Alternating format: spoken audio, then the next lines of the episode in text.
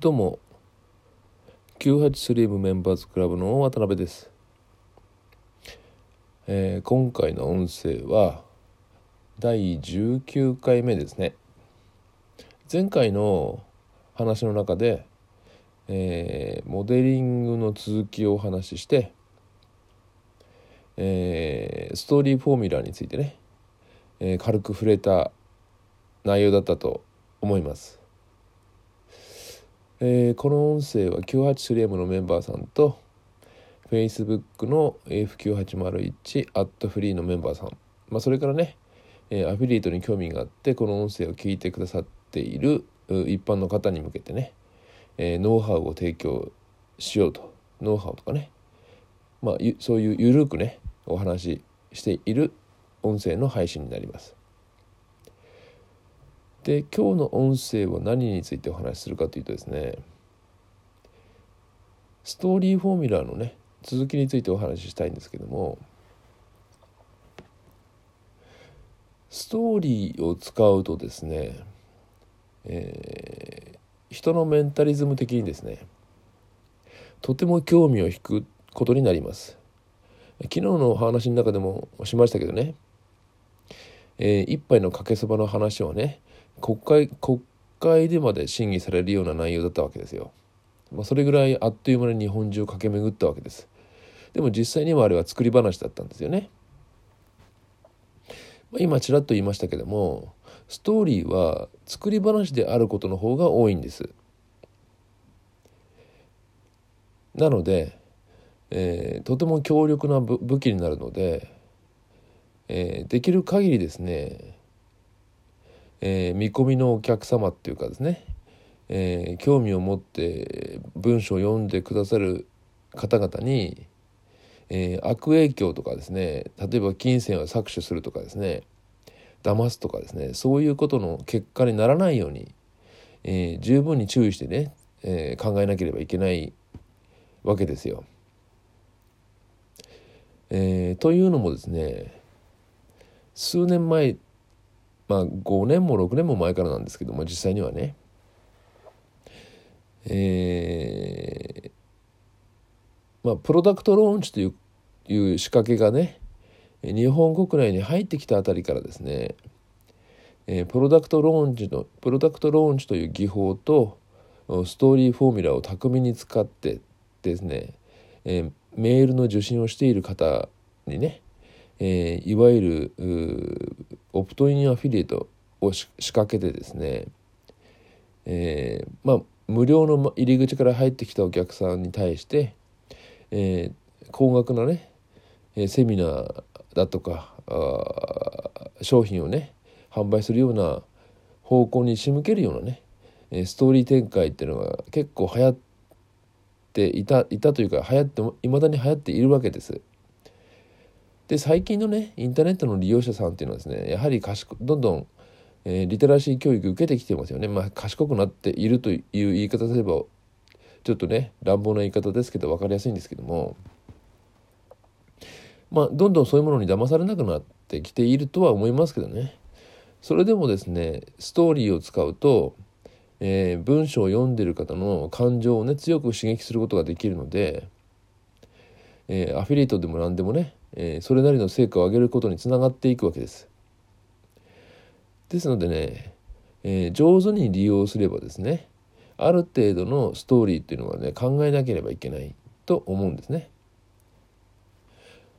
でこのストーリーフォーミュラを上手にたくまあ上手にというか巧みにですね使っている企業っていうのが一つあるんですけどもね、えー、ジャパネット高田のセールス通販番組のセールスを聞いているとすごく巧みに使っていると思うんですよ。まああれはもう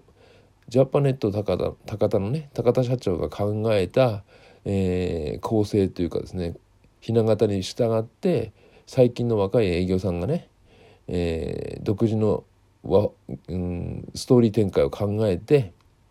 えー、セールスを通販でね行ってテレビ通販で行ってるわけですよ。であの流れっていうのはですねやっぱり聞いている方を強くね刺激するわけです、まあ、聞いている方の感情ねですのでねジャパネット高田の通販番組をね、えー、見るのはねとても勉強になるんですけどもね、まあ、見てるうちにね、えー、買いたくなって買っちゃったなんて話がざらにあることなので、まあ、注意しなければいけないですけどもまあまああれはねそんなにね、えー、悪くは言われないですよね。えー、それはねあの見込みのお客様にとって、えー、利益が利益っていうかですねお得な要素があるからですよ。お得な要素ね、えー、見込みのお客様にとってお得になるとか、えー、役に立つとか、ね、そういった要素がなければですね、えー、無駄なストーリー展開っていうのはね相手にとって不利益なことばかりなので使わない方がいいとは思いますけども相手にとって利益がある場合やお得な情報がある場合はね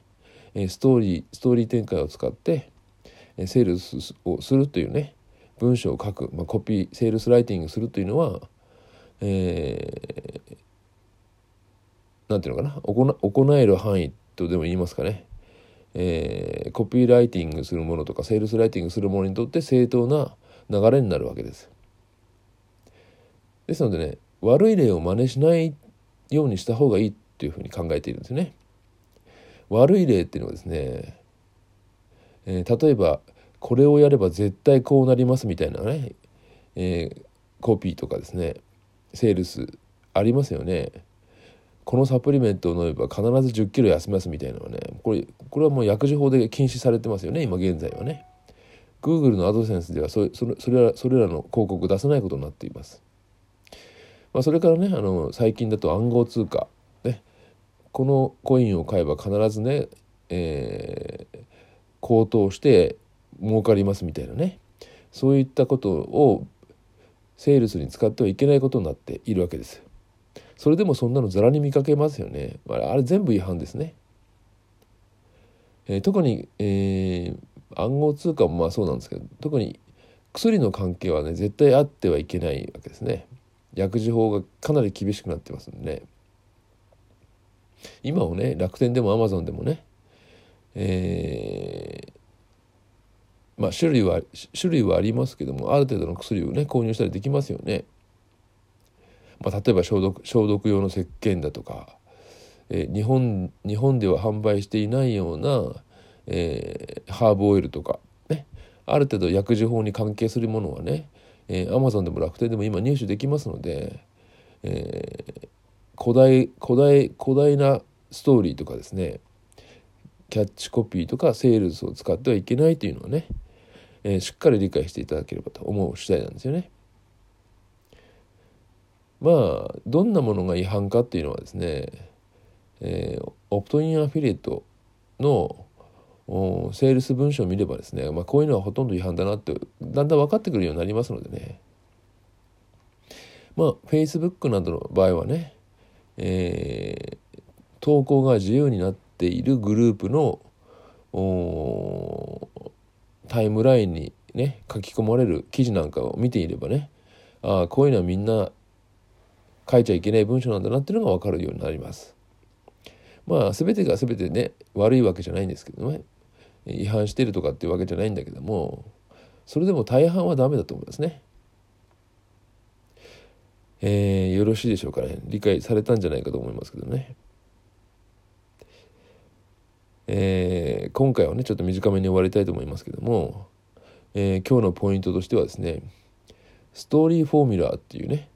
テクニックは要するに、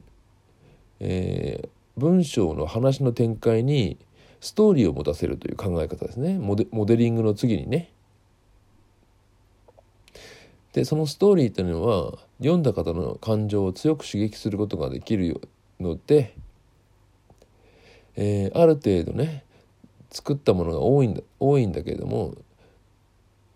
ねただしそれは読んだ方に不利益をね与えてはいけない文章にしなければいけないということですよ。そこのところをね履き違えると後々ね、えー、悪く言われます、まあ、誹謗とか中傷とかねそういうことを受けるようになりますのでね、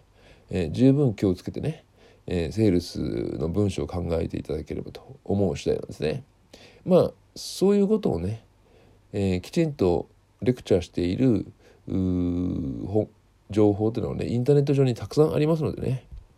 えー、やってはいけないということだけをねしっかり理解して、えー、インターネットから情報をねリサーチしていただければと思います。えー、19回目の音声配信でした。それではね、えー、20回目ねご期待ください。それでは